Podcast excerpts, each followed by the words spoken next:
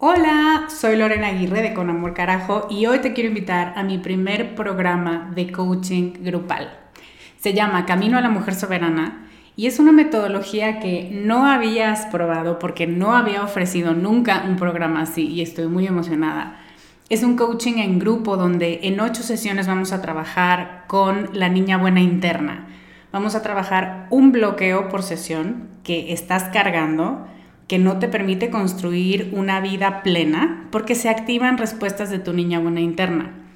Y te voy a dar una práctica para ejercitar una habilidad que contrarreste este bloqueo y, muy importante, vas a tener el input, las vivencias y las mejores prácticas de tus pares, de otras que están igual de interesadas que tú en trabajar con esta niña y con esta soberana y de quienes te vas a enriquecer mucho.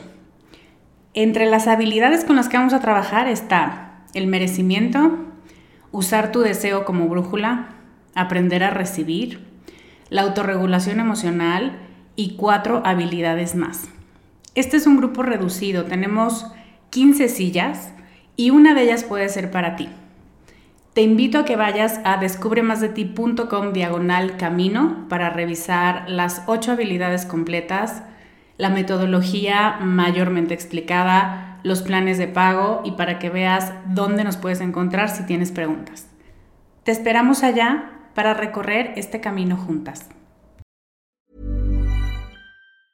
I'm Sandra, and I'm just the professional your small business was looking for. But you didn't hire me because you didn't use LinkedIn jobs. LinkedIn has professionals you can't find anywhere else, including those who aren't actively looking for a new job but might be open to the perfect role, like me.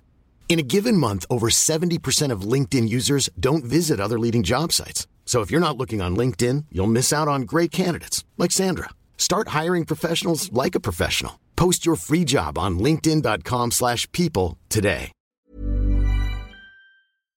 Con amor, carajo. Capítulo 6.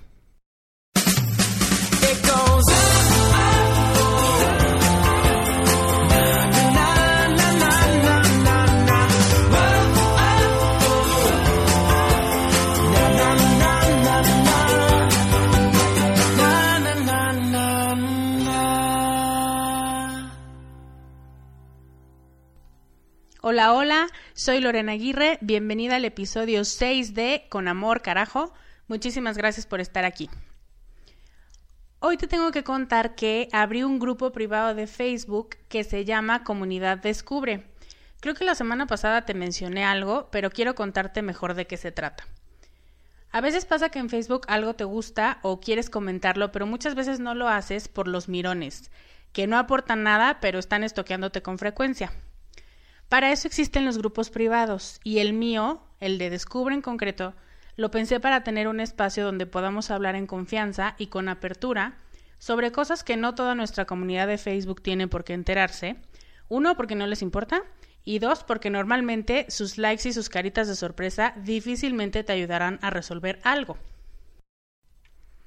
Estoy decidida a que la comunidad que cree sea una donde exista confianza, donde nos riamos mucho y donde puedas encontrar mujeres fregonas como tú, que también quieren más de su vida, pero que están teniendo problemas para encontrar otras mujeres que estén en el mismo canal. Te cuento un poco qué va a haber en el grupo. Habrá algo de motivación, que todas necesitamos alguna vez una frasecilla o alguna experiencia de alguien más. Datos importantes y científicos que tienen que ver con la felicidad. Consejos para cuidarte y para consentirte y las mejores formas de disfrutar ser mujer. Vamos a compartir logros y molestias de la vida diaria y las demás nos pueden decir cómo lo resolvieron ellas o qué harían en nuestro lugar. Este es justo el sentido de comunidad. También va a haber recomendaciones para tener mejores relaciones con los que amas. Yo voy a estar en el grupo todos los días por un tiempo para responder preguntas, para comentar en lo que compartas y para darte tips a ti en específico para la situación que te atreves a compartir con todas. Así que creo que te convendría ir a Facebook right now y buscar Comunidad Descubre, pedir acceso y empezar a participar en el primer post que hay. Es un juego, ya ves cómo soy yo. Y creo que con un juego es más divertido conocer a la gente que solo diciendo hola soy Lorena, soy nueva. Entonces, bueno, te esperamos en el grupo. serás algo así como miembro honorario por ser de las primeras. Entonces, vamos al podcast. El capítulo de hoy es muy importante porque se trata de una práctica para ser más feliz, para sentirte conectada contigo y con muchos otros elementos de tu vida, y para hacer de estas prácticas un hábito constante. En este programa vamos a hablar de cómo hacer actividades que te hagan sentir bien y no solo te entretengan. Vamos a revisar seis tipos diferentes de hobby que te ayuden a conectar contigo, con tus talentos, con lo divino y con los que amas. Y te voy a dejar una tarea que tiene que ver con tu intuición. ¿Lista? Empezamos. Quiero empezar preguntándote una cosa. Si me encontrara con tu yo de siete años, ¿qué estaría haciendo ella? Describe a detalle lo que hacías, lo que te gustaba, a qué jugabas, con quién pasabas las tardes, qué disfrutabas ver, hacer, visitar. Date tiempo, piénsalo y pausa el podcast. Te espero.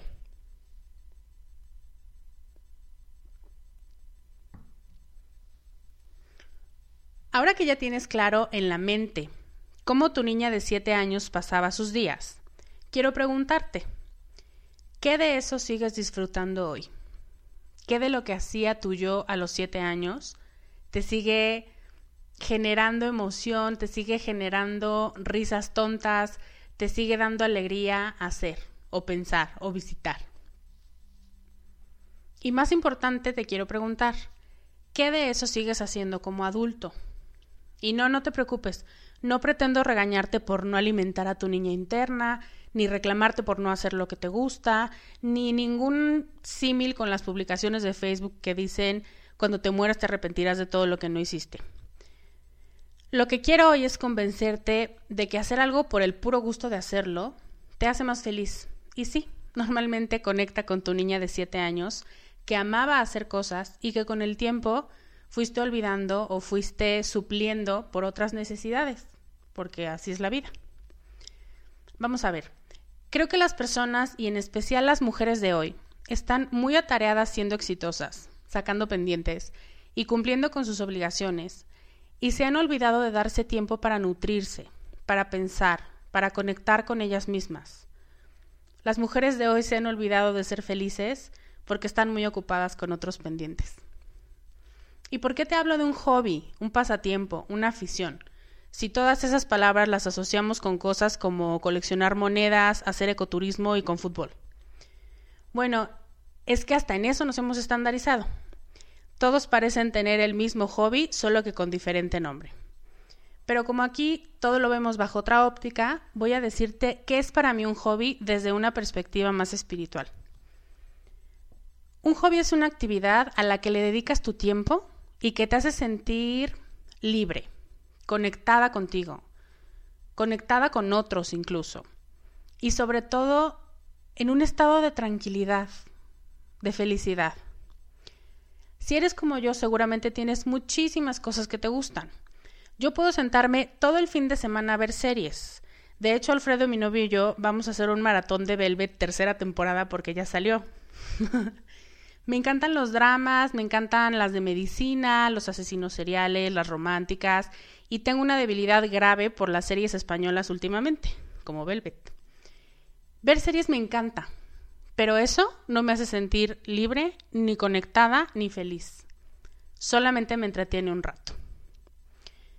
Del hobby que yo estoy hablando son las actividades que hace sostenidamente en el tiempo, porque sí son un hábito, y que nutren el alma. Y creo que estoy hablando de palabras grandes aquí. Son cosas que haces con una frecuencia establecida porque sabes que por diferentes motivos te hacen sentir en paz, libre, segura y feliz. ¿No se te antoja algo así? Iba a decir que estudia de suerte, pero no creo en la suerte. Creo que hoy, si me estás escuchando, no es coincidencia. Y más que otros días, hoy necesitas escuchar lo que estoy por contarte las maneras en las que puedes proveerte de esas actividades y ese espacio que tú misma creas para ser más feliz. Te presento los seis tipos de hobby que se me ocurren. Hoy te voy a pedir un favor para que aproveches mejor esta lista. ¿Te acuerdas que al principio te dije que te iba a dejar un ejercicio para la intuición? Este es el momento. Pon mucha atención en tu cuerpo.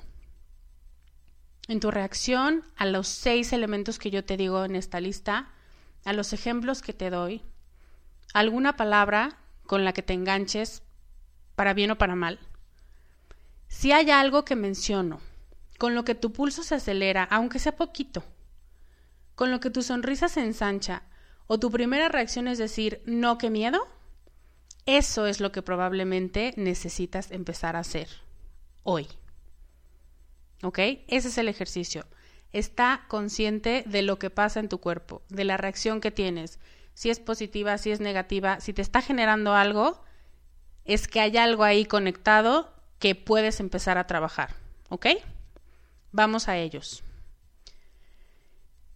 El primer tipo de hobby del que te quiero hablar es el que te hace desconectarte de todo. ¿Quién lo necesita? Las mujeres que están agobiadas, atareadas y con mil pendientes.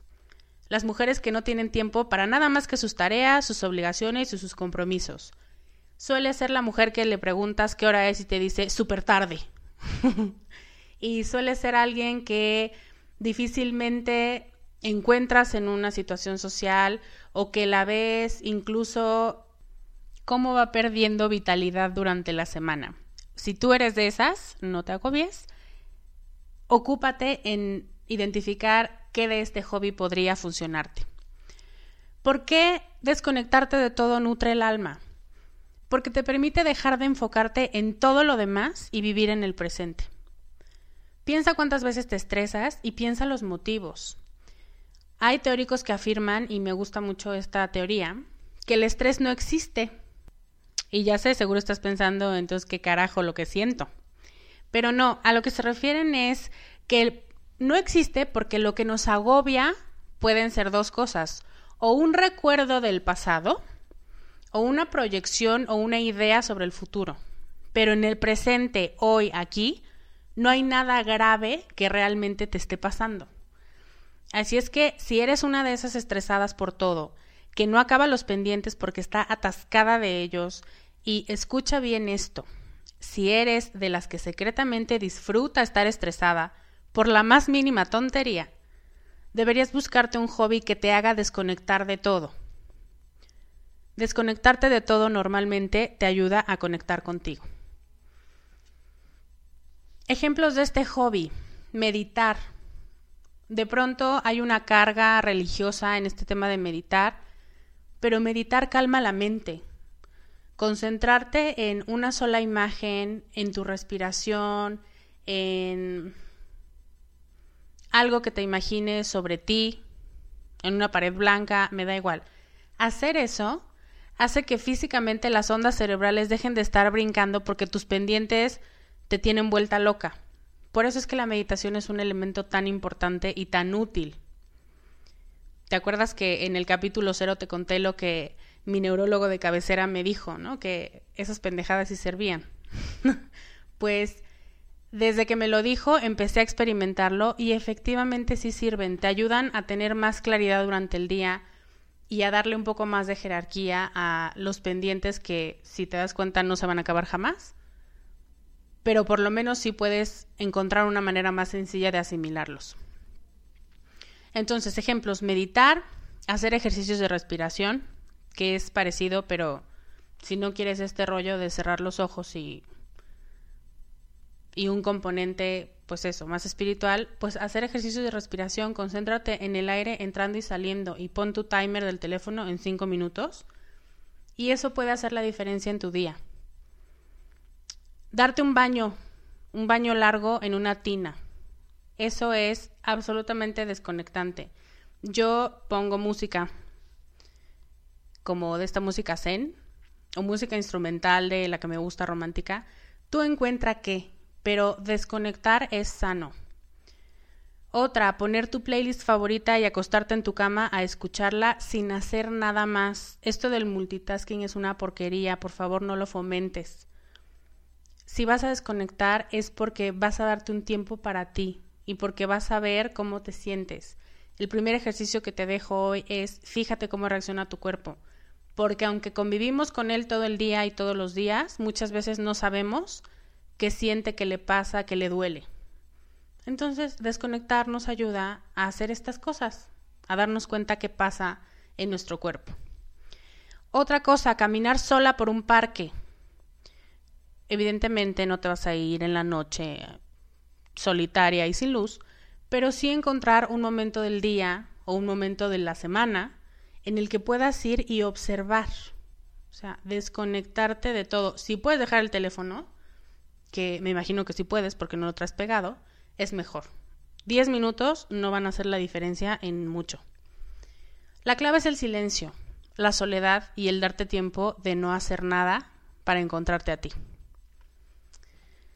El segundo tipo de hobby del que te voy a hablar, el que te saca de lo conocido. ¿Quién lo necesita?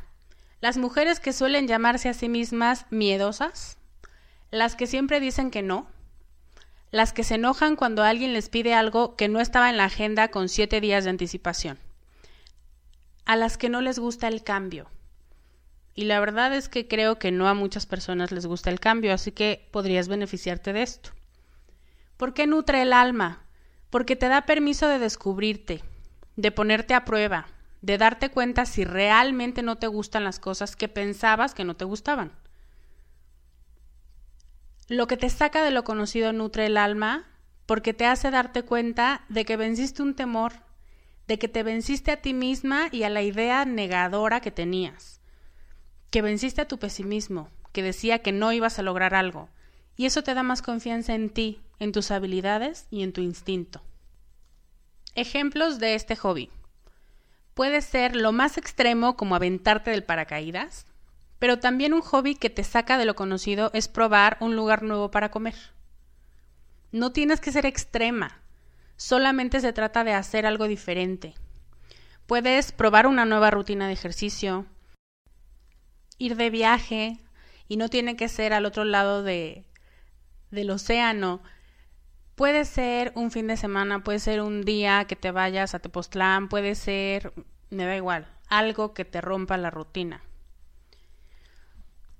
Intentar un nuevo sabor de algo, cambiar el café por el té durante una semana, decir que sí con más frecuencia.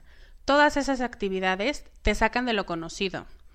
Algunos le dicen zona de confort y aunque yo odio la expresión, porque me parece que no es nada confortable, tal vez a ti te hace sentido escucharlo así, pero sí es lo que te saca de ese lugar que ya conoces y del que no te quieres mover. Aquí también entran las típicas actividades que entendemos como hobby, ir al estadio, al cine, al teatro, ver un partido, ir al autódromo, a un recital, a un museo. Pero si siempre vas al cine, intenta un mes ir a CEU a un concierto. O si te encantan los partidos de fútbol y te gusta ir al estadio, un día ve a un museo antes de ir al partido. Todo está en probar lo nuevo. Eso es encontrar un hobby que te saque de lo conocido. Tercer punto, el hobby que te hace darte cuenta de tus talentos. Este me encanta. ¿Quién lo necesita? Mujeres que hoy no terminan de entender qué las hace diferentes, qué hacen con maestría. Es más, mujeres que se sienten incómodas hablando de hacer algo con maestría. No es como, pues más o menos, pues me defiendo. Entonces, cuando no tienes claro el para qué eres muy buena, extraordinaria, incluso de verdad conozco mujeres, bueno, personas en general, que cuando les pregunto, ¿qué haces, ¿qué haces extraordinariamente bien? Me sonríen como, te estás burlando. Y no, de verdad no es una burla, es una pregunta, porque todos tenemos algo que nos sale natural. Y si no lo has descubierto, este es tu momento. Mujeres que con modestia falsa o auténtica, que las limita a seguir explorando, dicen que no tienen muchos talentos o que no los han encontrado mujeres que tienen miedo de decir soy una fregona y que prefieren hacer cosas que caen en el estándar o que su ambiente les permite más que las que ellas quieren hacer. ¿Por qué nutre el alma darte cuenta de tus talentos? Porque es una forma de facilitarle al universo decirte eres capaz de hacer grandes cosas o tienes un talento especial para esto. Yo lo veo como un voto de confianza de Dios que te dice, mira todo lo que te puse en la lonchera con eso podrías armar el mejor banquete de la historia y estás viviendo a base de papas de la cafetería. Cuando te das cuenta de lo que puedes, de lo que naturalmente se te da y de lo que disfrutas hacer, tu autoestima aumenta, porque tu lista de lo que te hace diferente y especial se va haciendo cada vez más grande. Y además entiendes mejor el llamado que tienes para hacer de este un mundo mejor, uno más bello, más armónico, porque está más lleno de ti. ¿Ves cómo mi tema de hobby es un poco más profundo que ir al estadio? Ejemplos de este hobby. Pintar, cantar, cocinar, bailar, crochetear, hacer postres, adornar. Hay gente que le fascinan las flores, pero como pues, no es un hobby muy recurrido, no se habían dado cuenta, pero en cuanto se ponen a ello, le salen cosas maravillosas. Hiring for your small business? If you're not looking for professionals on LinkedIn, you're looking in the wrong place. That's like looking for your car keys in a fish tank. LinkedIn helps you hire professionals you can't find anywhere else, even those who aren't actively searching for a new job but might be open to the perfect role. In a given month, over 70% of LinkedIn users don't even visit other leading job sites. So start looking in the right place. With LinkedIn, you can hire professionals like a professional. Post your free job on linkedin.com slash people today. Hablar en público. Organizar lo que sea. Fiestas, rifas, este, cosas para la caridad, lo que sea. Decir cosas bonitas. Hay quien no considera que eso sea una habilidad, un talento, y la verdad es que la gente que diga cosas bonitas, que bruto como abundan en el mundo, pues no. Entonces, si tú eres una de esas, identifícalo como una fortaleza. Decorar, hay gente que tiene una facilidad inmensa para hacer eso. Explicar a quien no entiende. En fin, busca en qué medio te desarrollas y seguramente ahí encontrarás talentos que, a los que naturalmente tiendes. Punto 4 el hobby que te invita a imaginar y a soñar. ¿Quién lo necesita? Si eres una de las que siempre dice yo sí soy bien amargada o yo sí soy bien grinch o algún sinónimo, este es para ti.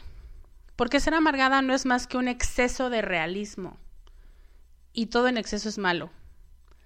Soy la primera que te va a decir que para resolver los problemas tienes que verlos con realismo pero cuando eres exageradamente realista rayando en lo pesimista, eso no ayuda. Creemos que ser realistas quiere decir no permitirnos decir algo que suene fuera de lo lógico. Entonces, si te identificas con alguna de estas definiciones, necesitas encontrar un hobby que te invite a imaginar. ¿Por qué nutre el alma? Imaginar es una de las habilidades humanas más impresionantes que nos regalaron nos permite ver algo que de hecho no existe, pero también nos permite encontrar la manera de traerlo a la realidad. Imaginar nos hace plantearnos la pregunta de cómo lograr algo, cómo alcanzar y llegar a una meta. Imaginar es la gasolina de lo que queremos hacer en la vida. No hay peor conversación que la que tienes con alguien que no puede imaginar, que todo lo quiere concreto, que quiere ejemplos, que pide que pongas los pies en la tierra y que seas realista, no les hagas caso. ¿Cómo crees que se inventaron los aviones si no fue con un loco que un día se imaginó que los hombres podían volar? Esta es la habilidad que tenemos más perdida en estos tiempos, y creo que mucho es porque lo confundimos con ser infantiles. No te confundas. Imaginar es una habilidad humana, no exclusiva de los niños. Lo cierto es que podemos aprender mucho de ellos y la forma en que lo hacen, en que imaginan porque no tienen encima la limitación social de lo posible, de lo bueno, de lo aceptado, de si dices esto te van a aplaudir. Imaginar nutre el alma porque te permite soñar sin prejuicios, pensar que existe un mejor futuro para ti y que tú eres la responsable de hacerlo. Imaginar te hace sentir en control, con el poder de cambiar tu realidad, porque te da ideas para modificarlo.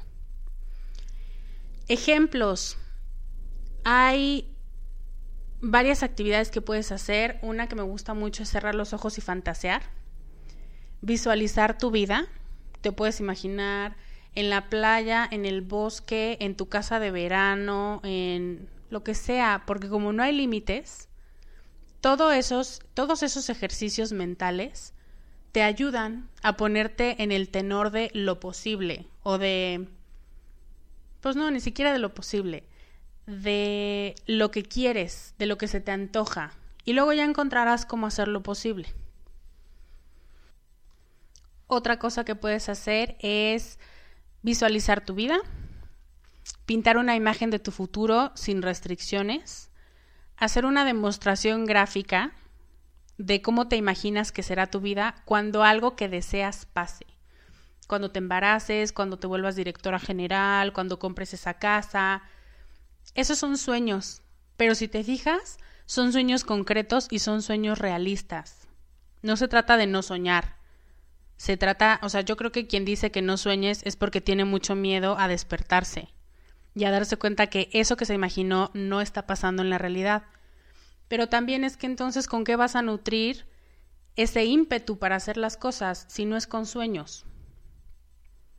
Busca un hobby para imaginar y para soñar, porque el camino cuando lo caminas sin regañarte, por sonar tonta, infantil o inmadura, es mucho más disfrutable y también hay evidencia científica de que te pone de un mejor humor para de hecho lograr las metas.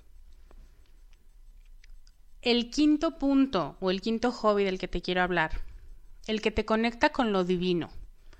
Y aquí quiero hacer una aclaración también para capítulos posteriores. Yo le llamo Dios porque me siento cómoda con esa palabra, porque para mí tiene un significado muy importante. Pero si tú le llamas universo, energía, Buda o Alá, llámalo como mejor te haga sentir, como te haga más sentido y como te haga sentir más conectada con ese sentido de lo divino y de lo trascendente. Entonces, bueno, que sepas que yo lo voy a llamar Dios porque para mí tiene un significado, pero no pretendo que para ti tenga el mismo. Lo que sí te pido es que encuentres esa palabra y ese nombre que abarca toda esta grandeza. Entonces, bueno, ¿quién necesita este hobby de conectar con lo divino? las mujeres que están en pleito continuo con cómo fueron educadas en el tema religioso, que no están de acuerdo con mucho de lo que les enseñaron, pero con otra cosa sí, entonces están justo en una estira y afloja. Las mujeres que no crecieron con ninguna religión organizada y tienen un conflicto con eso, o que crecieron escuchando cosas negativas de la religión. ¿Por qué nutre el alma conectar con lo divino? Es muy fácil porque entender que hay alguien más grande que tú, que tiene un plan para ti y que cuida de ti y de estos sueños de los que estamos hablando, es reconfortante como pocas cosas en la vida. Cuando decides que no eres la que tiene todas las respuestas, ni la última palabra, ni que se espera de ti que hagas maravillas, cuando dejas ese porcentaje de incertidumbre en manos de Dios, te quitas un peso de encima te sientes acompañada y te conectas con ese autor de la vida que no te puso aquí para ver cómo le haces con tu vida, sino que te dotó de una serie de habilidades y de circunstancias que te harán lograr tus metas si las sabes aprovechar para construir y no para quejarte o para ser víctima de nada. Saber que estás acompañada, eso es oh, un bálsamo de tranquilidad para muchas mujeres que están en un continuo pleito y en un continuo encontronazo de, de ideas racionales. No todo tiene que ser racional, no todo tienes que tenerlo como la última respuesta, y eso está bien. Ejemplos, rezar, evidentemente, con oraciones establecidas.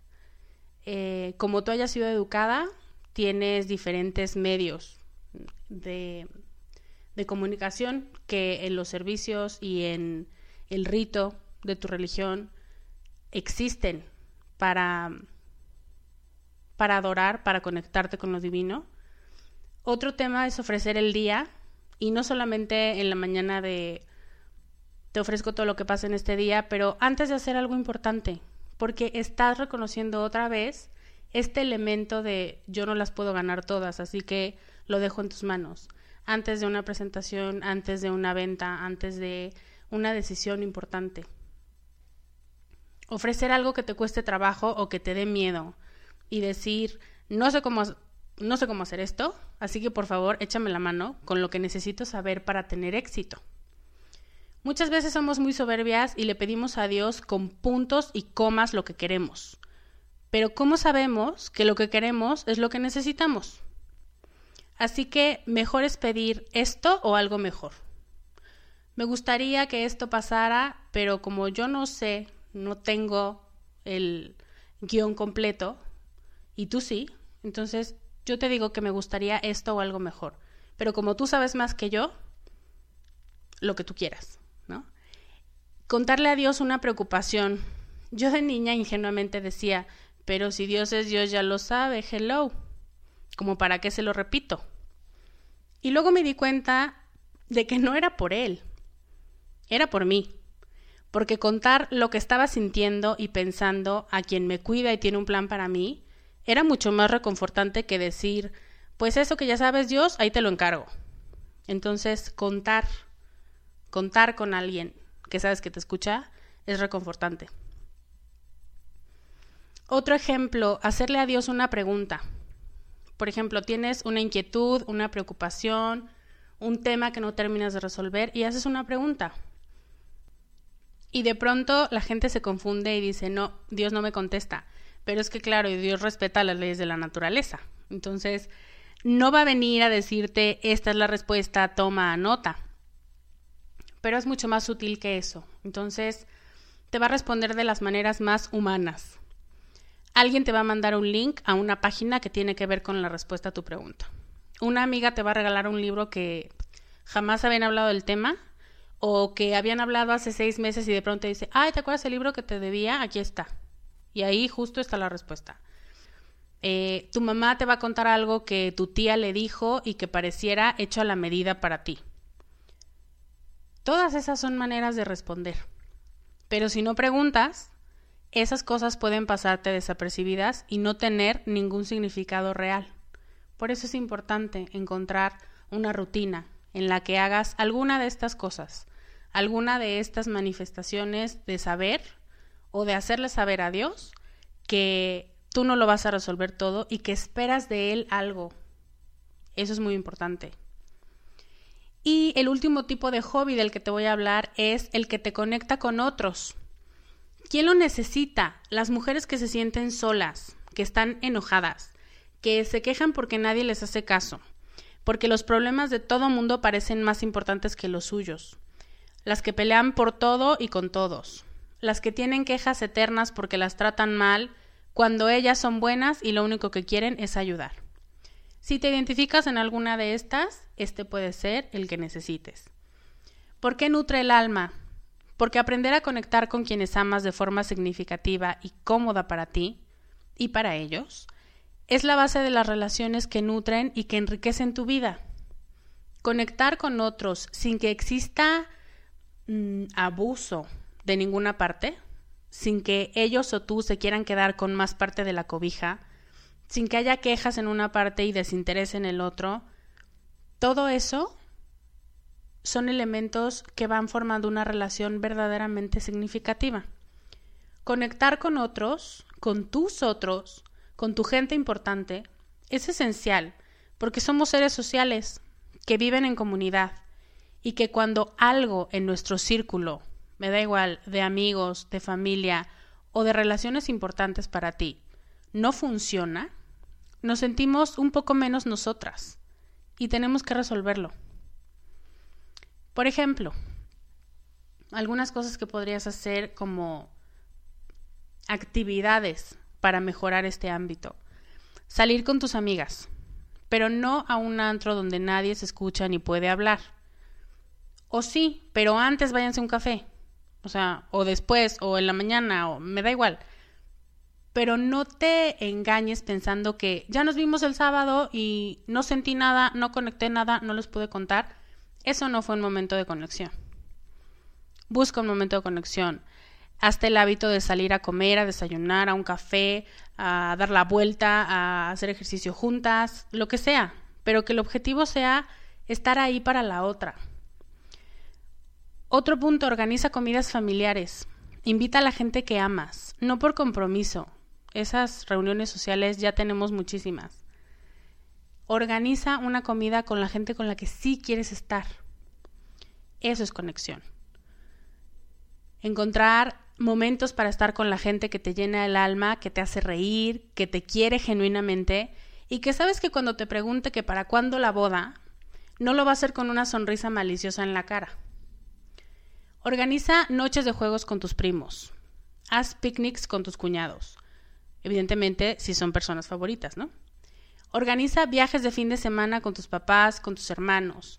Haz intercambios aunque no sea de Navidad. Aquí entra la creatividad. Una vez a mi familia le propuse que no compráramos para Navidad los regalos de intercambio, sino que los hiciéramos en función de los gustos de quien te había tocado. Y la verdad es que fueron los mejores regalos de Navidad, porque tenías que pensar en la persona y entonces hacerle algo a esa persona. Y tenías 12 meses para poder pensar en ella o en él eh, y en lo que le gustaba.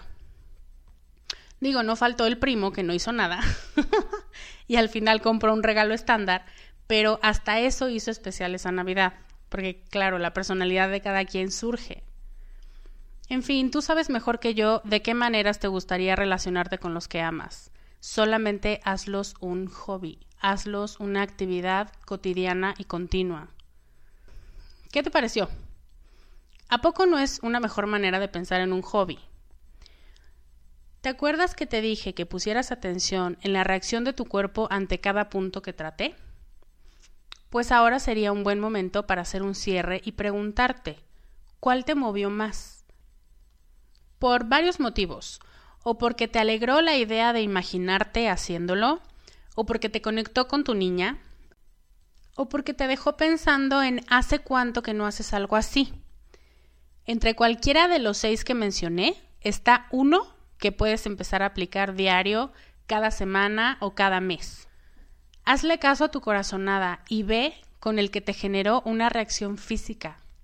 Créeme cuando te digo que la intuición es muy clara y muy puntual. Vamos a hacer el resumen de hoy.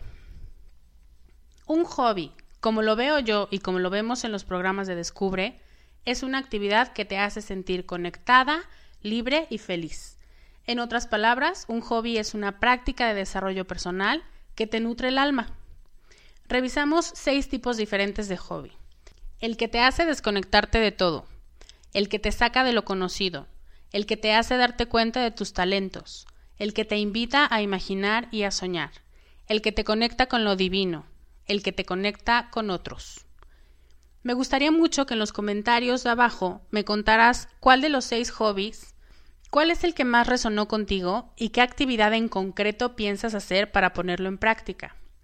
Comparte con todas. Seguramente tendrás muchas más ideas que yo y seguramente alguien encontró que le movió lo mismo que a ti y leerte le puede traer mucha más claridad. Espero que este capítulo te haya dejado pensando en la necesidad de formar el hábito de conectar contigo, con otros, con tus gustos, con tus talentos, con lo divino pero la importancia de no dejar que la vida pase rodeada de pendientes y solitaria de ti.